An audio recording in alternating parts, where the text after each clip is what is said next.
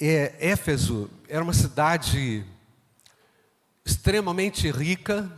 Acredita-se, irmãos, que na época de né, naquela época, quando o apóstolo Paulo escrevia a sua carta àquela cidade, existiam ali 300 mil pessoas. A cidade era tão importante, irmãos, no contexto do uh, Império Romano, que Éfeso poderia ter sido considerado como uma espécie de segunda capital do Império Romano, abaixo de Roma. Para os irmãos poderem ter uma ideia da expressão dessa cidade, da importância daquela cidade, contexto cultural, social. Havia ali também, irmãos, um templo gigante, o maior templo da história antiga, que é o templo à deusa Artemis, uma deusa pagã, logicamente. E havia um comércio religioso em torno daquela religião, daquela fé, que era uma mistura de helenismo com romanismo, enfim, era uma fusão de, e uma profusão também de ideias e de filosofias que graçavam sobre o povo. E ali, de uma maneira muito especial, Deus havia separado Paulo, o livro de Atos aponta como Paulo foi usado por Deus para ali inaugurar uma igreja.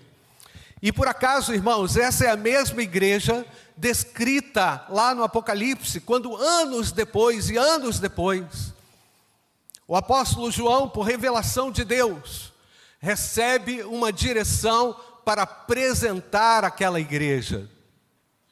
Uma carta lá ao Apocalipse, à igreja de Éfeso especificamente, demonstrando e apresentando o zelo e a importância da atitude daqueles crentes frente ao paganismo.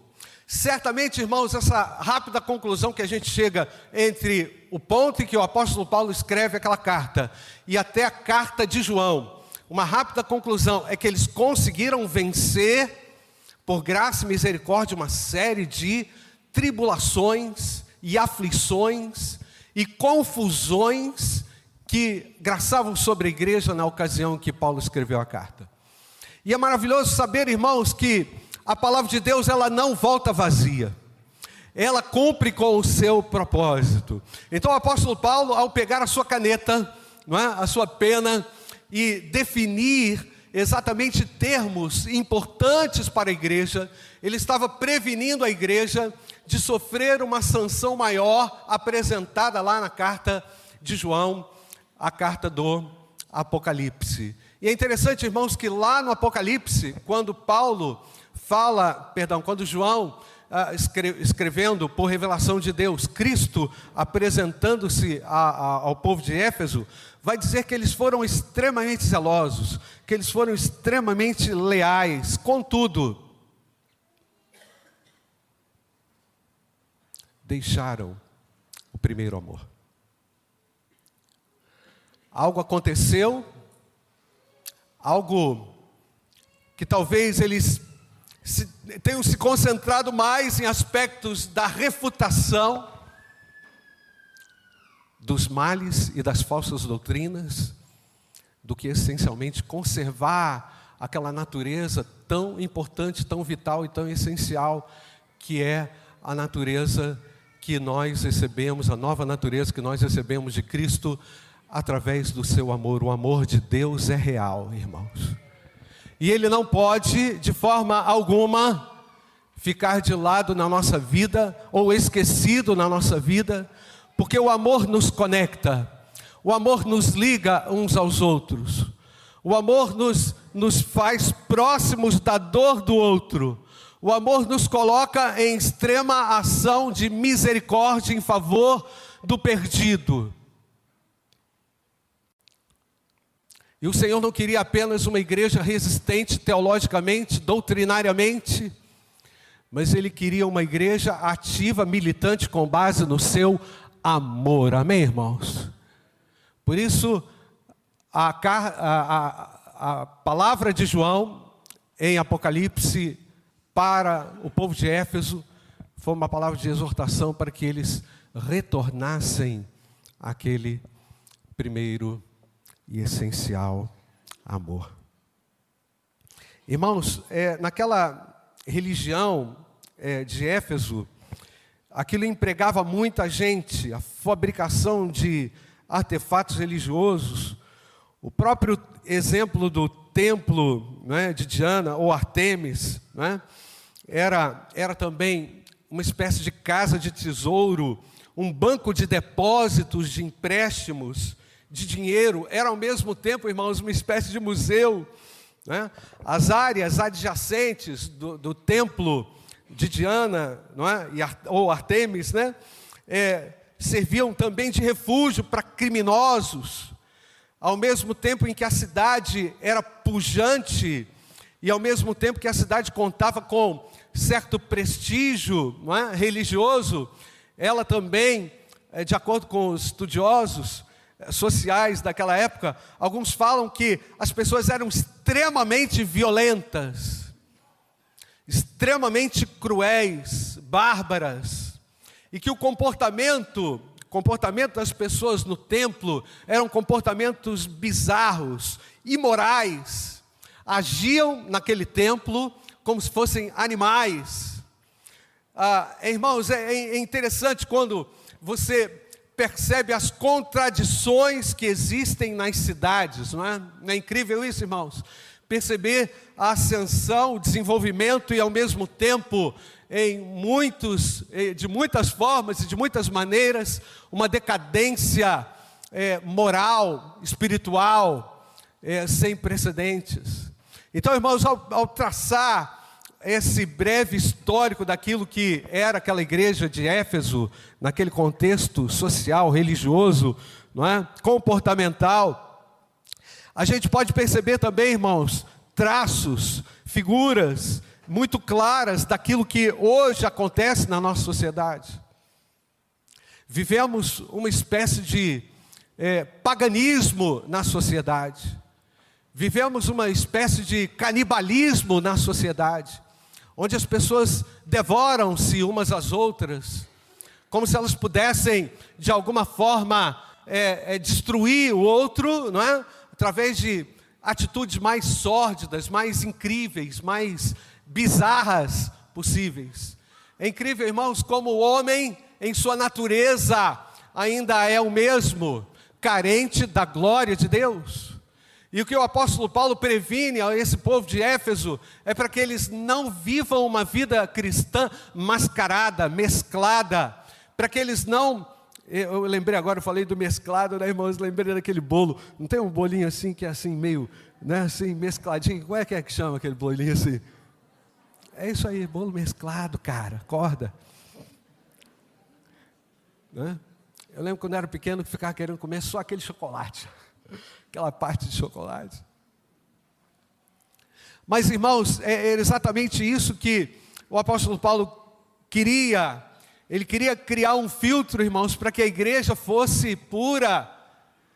Inclusive, irmãos, aquilo que Deus colocou no meu coração para compartilhar com os irmãos agora, está perfeitamente conectado com o que o pastor Júnior pregou de manhã e a gente não combinou nada.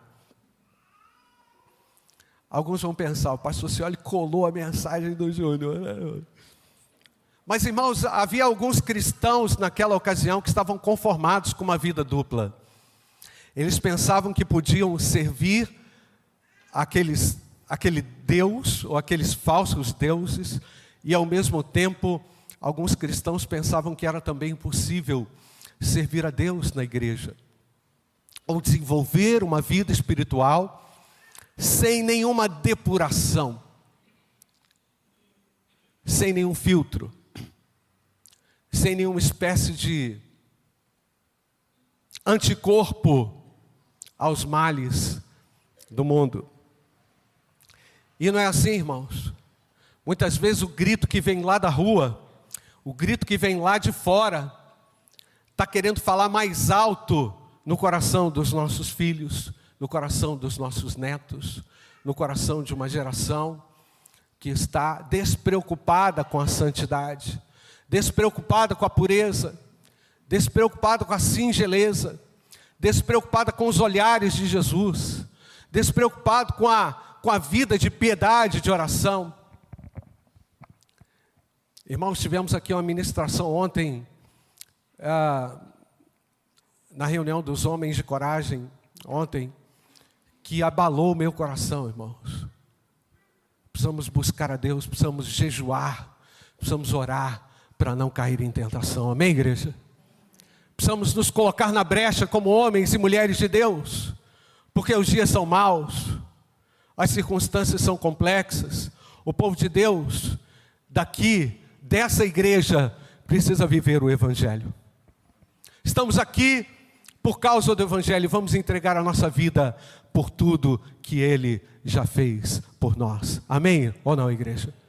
Nós não podemos, irmãos, correr o risco de vivermos uma vida dupla, uma vida é, pautada naquilo que a gente acha que é correto, naquilo que a gente acha que é justo, não é? Então, irmãos, é, o pastor, o pastor hoje de manhã falou assim: hoje tem gente que aí está no pecado e está achando assim, está achando graça, está tirando selfie ainda. O cara está com o pé afundado na lama. Você não falou isso, não, mas sou eu que estou falando. O cara tá, o cara, eu pensei na hora, o cara está com o pé afundado na lama, está tirando selfie, está se achando. Tá ligado, irmãos? Está ligado que isso destrói o caráter do crente e torna e te coloca numa dimensão de duplicidade totalmente incoerente com aquilo que Deus espera de você.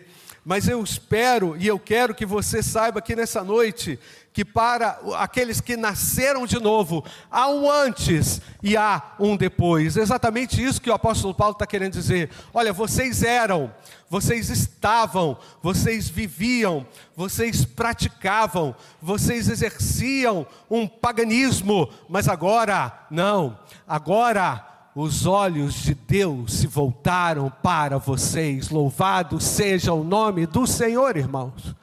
Não precisamos ficar desse jeito, não precisamos ficar mesclados, não precisamos nos poluir com, a, com, com os dissabores desse mundo, precisamos tomar uma postura firme e, e, e, e constante diante do pecado que nos rodeia e queremos que Deus nos dê poder, amém, irmãos? Nos dê graça, nos dê autoridade. Que Deus dê a você autoridade, meu irmão, para viver uma vida cristã vencedora. Porque sabe o que acontece? Eu já falei isso aqui, vou repetir. Vida dupla cansa. Vida dupla cansa. Vida mascarada cansa. E eu acredito que é por isso que você está aqui, porque você está cansado e Deus vai renovar você, porque Ele é rico em misericórdias.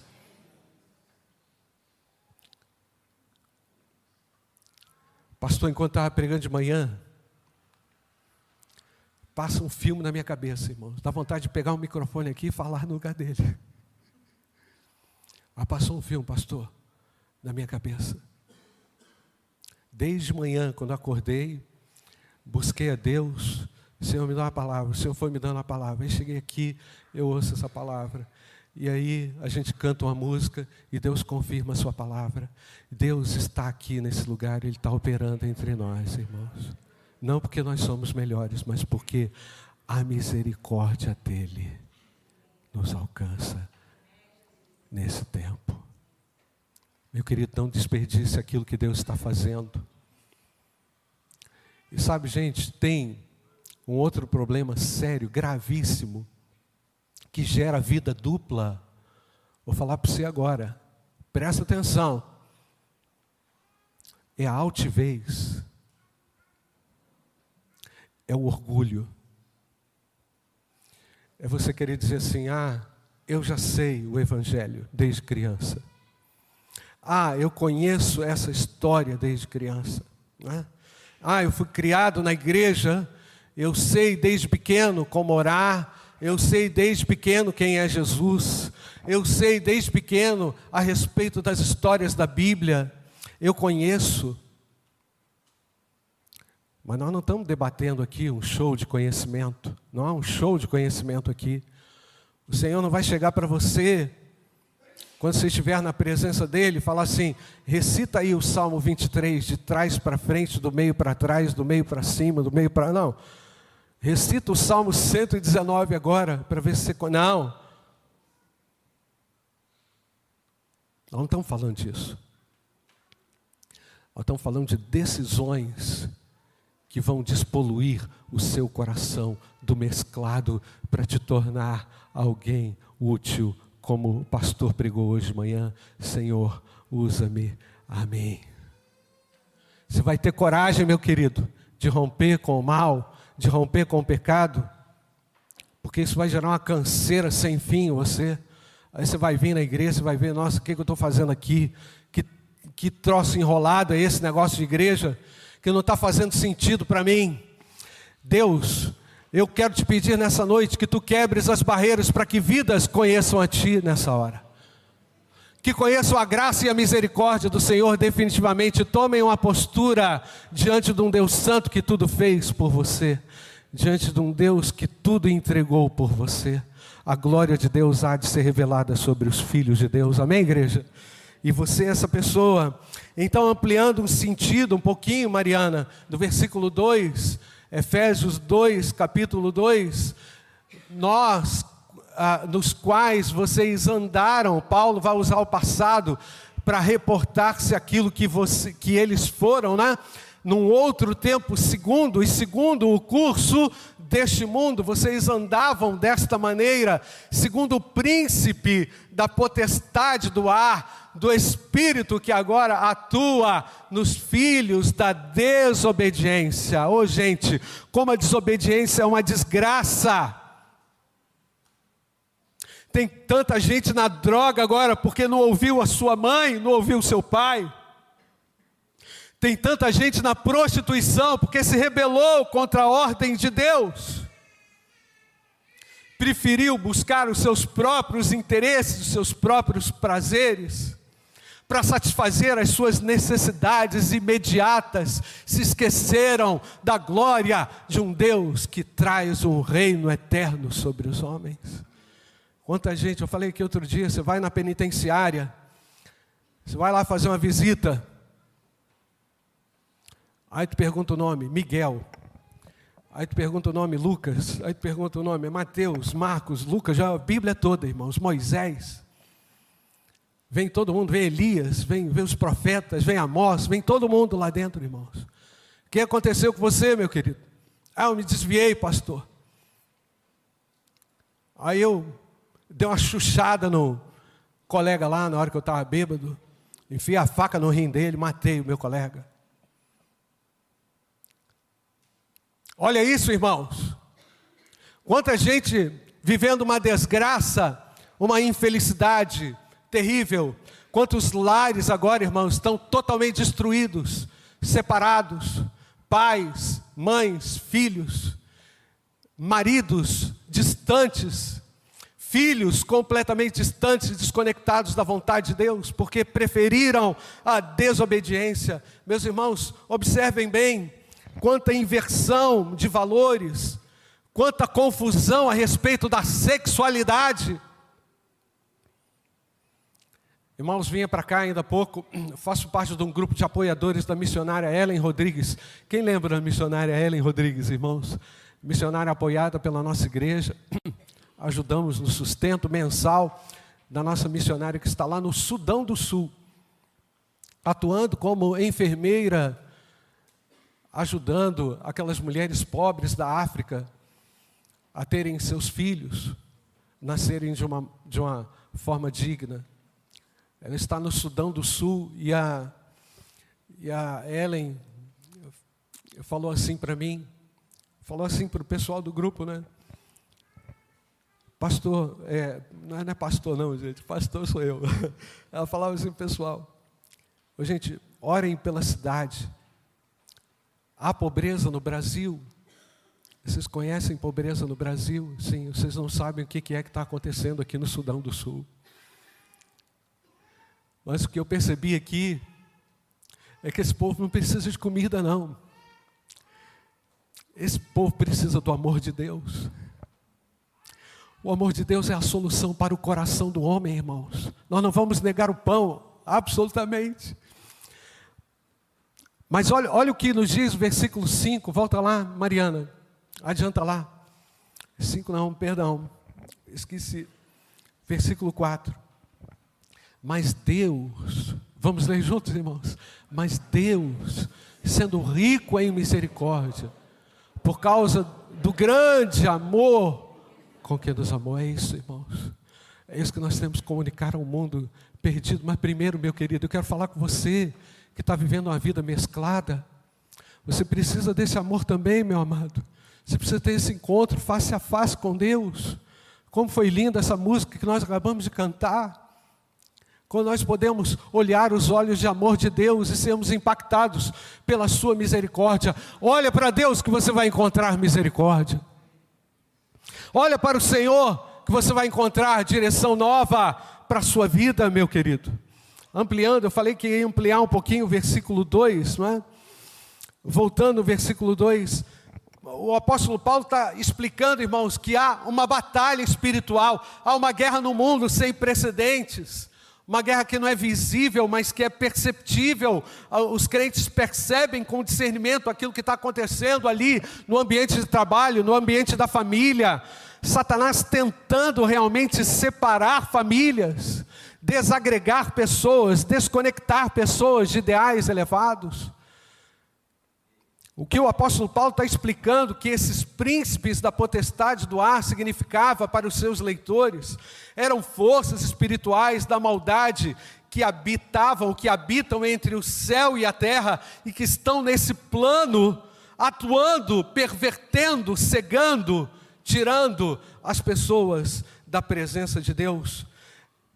Mas isso não quer dizer absolutamente, irmãos, que Satanás esteja no domínio das coisas, porque quando Jesus Cristo ressuscitou, Jesus Cristo declarou que todas as coisas estavam sujeitas a Ele, todo domínio, toda majestade pertence a Jesus.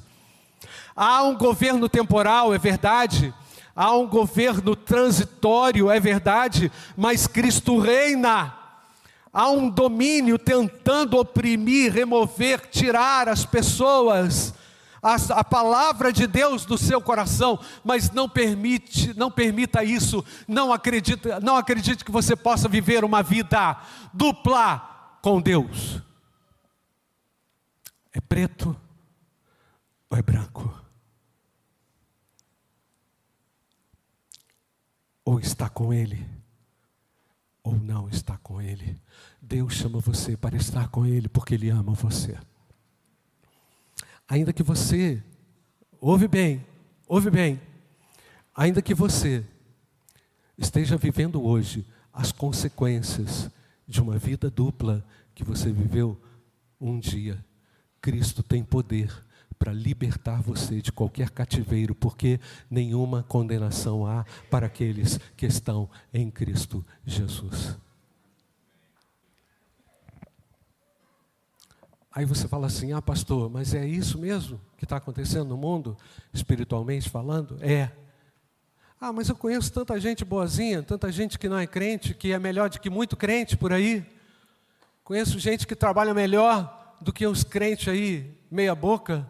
É verdade, é verdade, é verdade sim. Né? Mas numa escala relativa, muitos são morais, bondosos, respeitam as leis né? e se comparado aos criminosos, são pessoas muito boas. Mas como a gente sabe, irmãos, pessoas muito boas não entram no céu. Pessoas muito boas não alcançam, que não alcançaram a graça e a misericórdia de Deus, não vão entrar no céu, é o que a Bíblia diz. Mas na escala absoluta de Deus, ninguém é o suficientemente bom para ganhar a salvação. É por isso que o apóstolo explica nessa frase de transição, que é o capítulo, que é o versículo 4, né, que tem uma conjunção ali praticamente adversativa, falando é, o contrário daquilo que Paulo falava, vocês eram, eram, eram, eram, vocês estavam, estavam dessa forma, mas Deus, sendo rico na sua misericórdia, por causa do grande amor que nos amou, versículo 5, Mariana estando nós mortos em nossas transgressões. O que está escrito, irmãos? Nos deu o que, queridos? Vida. Juntamente com Cristo. Não foi qualquer vida. Não foi uma vida para viver solo. Não foi uma vida para você viver do seu jeito, porque se for uma vida para viver do seu jeito, você vai errar. Se for uma vida para viver do seu jeito, você vai mesclar as coisas. Percebe a importância, irmãos? Você compreender aquilo que está escrito, compreender a Bíblia. Você, ele deu vida, sim, mas nos deu vida com, como, irmãos? Juntamente com Cristo. Não foi uma vida assim para você bandalhar, agora estou perdoado, eu enfio o pé no pecado. Aliás, irmãos, era exatamente isso que os, o povo de Éfeso combatia e que João descreve muito bem lá no Apocalipse. Vocês realmente conseguiram refutar os nicolitas. Acho que é assim que fala. Os nicolitas.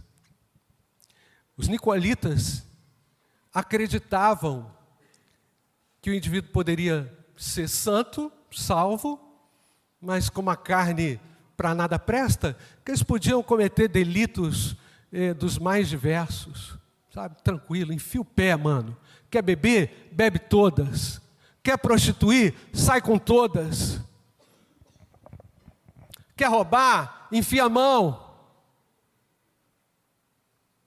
Então, o povo de Éfeso conseguiu combater o escárnio que os nicolitas propagavam, porém, esqueceram do primeiro amor.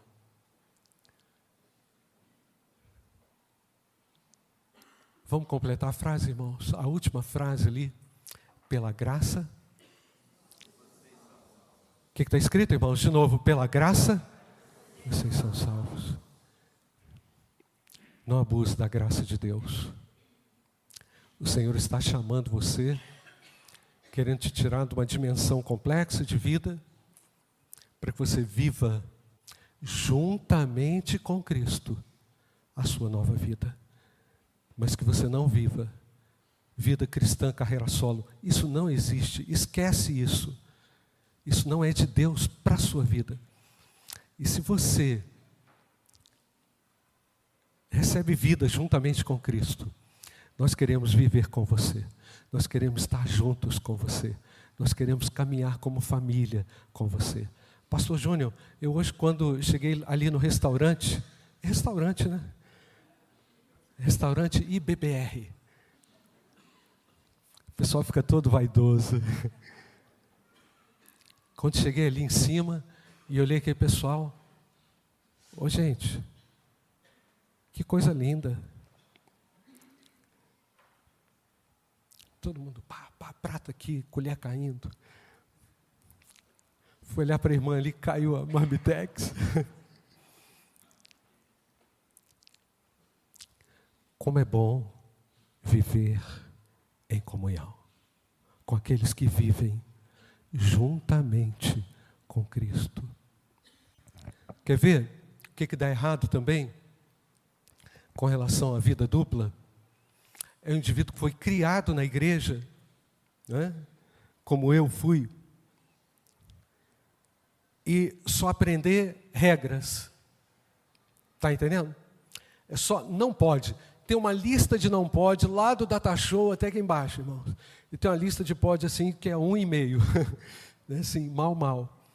Então o cara, assim, ele está tá entendendo que a fé cristã, ela não é para ser vivida de dentro para fora, tá ligado?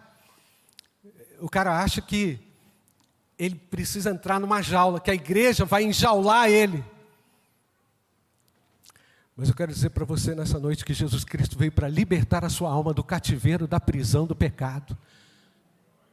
E que você pode ficar livre dos teus vícios, meu querido. Você pode ficar livre de uma vida mesclada. Você pode hoje, de uma vez por todas, receber a graça de Deus. Esquece. Esquece a sua teologia humana, teologia que foi construída com bases frágeis, falsas, não provadas na palavra de Deus, não testadas por Jesus Cristo, não ensinadas por Jesus Cristo. E é por isso que o apóstolo Paulo, no capítulo 1, eu estou assim, irmãos, me deleitando em Efésios, né? Semana passada eu li esse texto, li aqui Efésios 1 com os irmãos, e lá é, no capítulo 1, Paulo diz que os crentes foram eleitos pelo Pai desde a eternidade, não é? Paulo diz que os crentes foram redimidos pelo Filho e selados pelo Espírito Santo de Deus, no capítulo 1.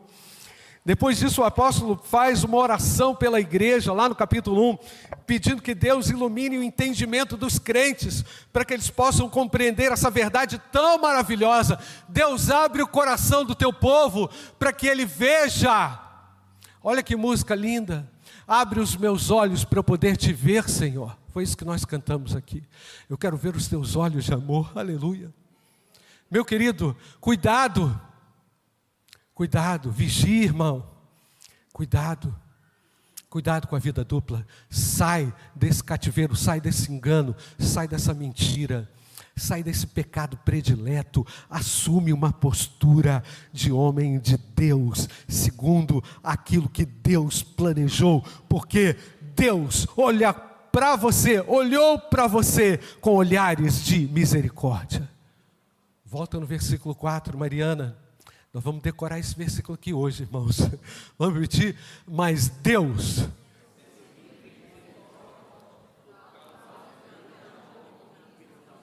Versículo 5, Mariana.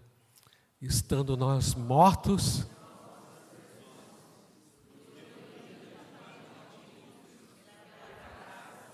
Você está feliz por isso? Dá um glória a Deus, querido. Você está livre, meu irmão. Você está livre. Você está livre da condenação. Viva como alguém que foi liberto pelo sangue de Jesus. Assuma a sua identidade como filho de Deus. Dá uma bicuda, é assim que a gente falava lá no Rio de Janeiro. Dá uma bicuda naquilo que te destrói, joga para fora aquilo que não agrada a Deus. Quero fazer conclusões importantes até de tudo que eu li até aqui. Duas conclusões importantes. Há uma total depravação na raça humana. Total.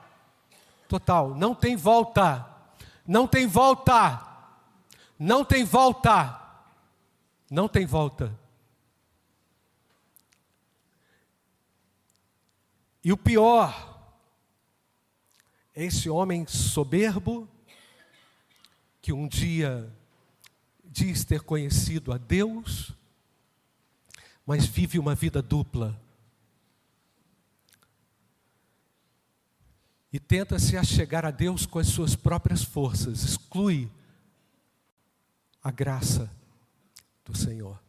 Segunda conclusão: por sua própria natureza e vontade, o homem não pode fazer o bem espiritual diante de Deus. Na verdade, ele nem mesmo é capaz de desejar as coisas que agradam a Deus. Ele depende da misericórdia e da graça de Deus. Meu querido, eu não sou melhor do que ninguém,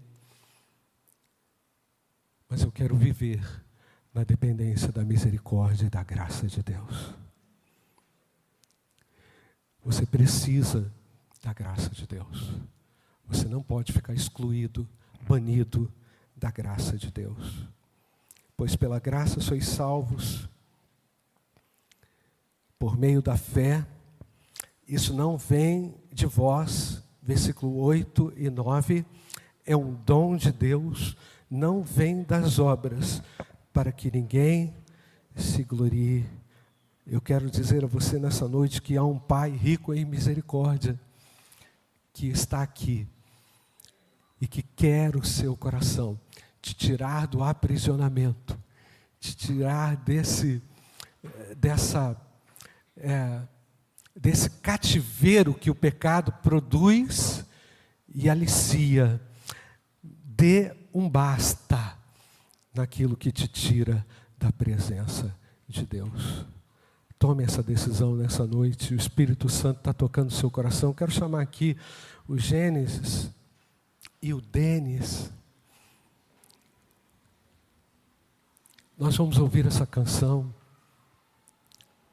E com essa melodia, eu quero fazer uma oração contigo, meu querido. Você que está cansado, sabe? Você vem na igreja, é ótimo, aqui é ótimo. Mas chega lá na segunda-feira, meu querido, você não dá sustentação à sua vida porque você não está num relacionamento com Deus, você não ora, você não busca Deus, você não jejua, você não tem preocupação com a santidade.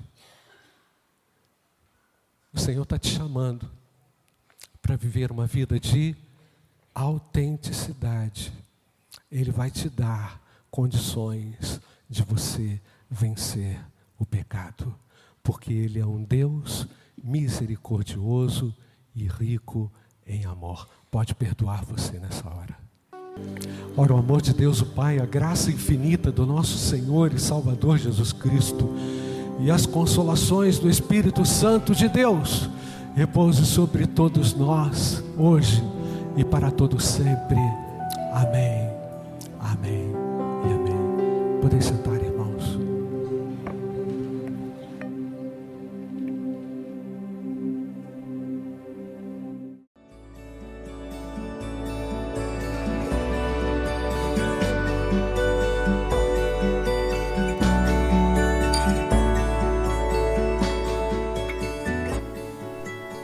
Igreja Batista do Bom Retiro tem plena convicção de que a palavra de Deus é poder para salvar e transformar vidas. Nosso desejo é que essa mensagem tenha alcançado seu coração. Para saber mais sobre quem somos e em quem acreditamos, acesse ibbrpatinga.com.br.